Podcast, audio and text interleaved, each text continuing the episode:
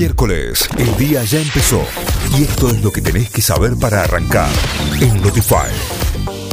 El FMI habilitó el desembolso de 4.150 millones de dólares luego de la reunión mantenida por el ministro de Economía Martín Guzmán y representantes de la entidad. El fondo habilitó el desembolso de los primeros 4.150 millones de dólares tras cumplir las metas trimestrales del acuerdo.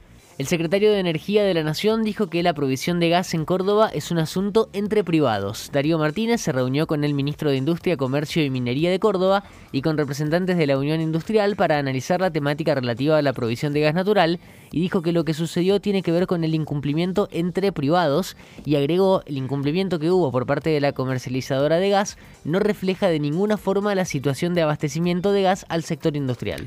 Hoy declara Alperovich en la causa por abuso sexual contra su sobrina.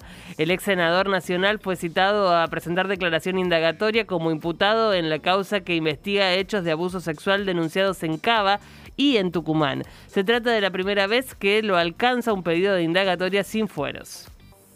El Ministerio de Salud distribuyó 1.235.080 nuevas vacunas contra el coronavirus. Se trata de 835.380 dosis del laboratorio Pfizer destinadas a población adulta, 253.000 vacunas de la misma firma para población pediátrica de entre 5 y 11 años y 146.700 dosis de AstraZeneca. La cartera sanitaria envió en total, desde que comenzó la campaña de vacunación, más de 105 millones de vacunas contra el SARS-CoV-2 a todo el territorio nacional, según se informó en un comunicado.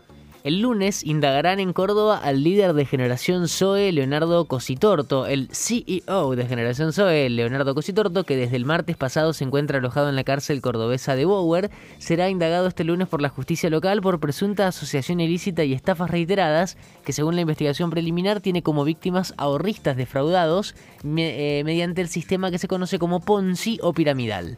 Trabajadores no registrados deberán inscribirse en ANSES para recibir el bono. La Administración Nacional de la Seguridad Social, ANSES, habilitará un aplicativo en su portal web para trabajadores no registrados puedan inscribirse y así acceder al bono de refuerzo de ingresos de 18 mil pesos en dos cuotas. El mecanismo de inscripción será oficializado a través de la web de ANSES y será exclusivo para trabajadores informales. Muchacho, traiga mi no juega talleres. Que recibe hoy a River en el Kempes por la Copa de la Liga. Desde las 19 la T enfrentará a River por la undécima fecha del campeonato de Primera División. El equipo de Pedro Caillini suma 5 y está último en la zona 1, mientras que River de ganar comenzaría a encaminar su clasificación a la fase final. Además, hoy juegan Boca Godoy Cruz, Newells Banfield, Patronato Racing, Vélez Central Córdoba y Lanús Rosario Central.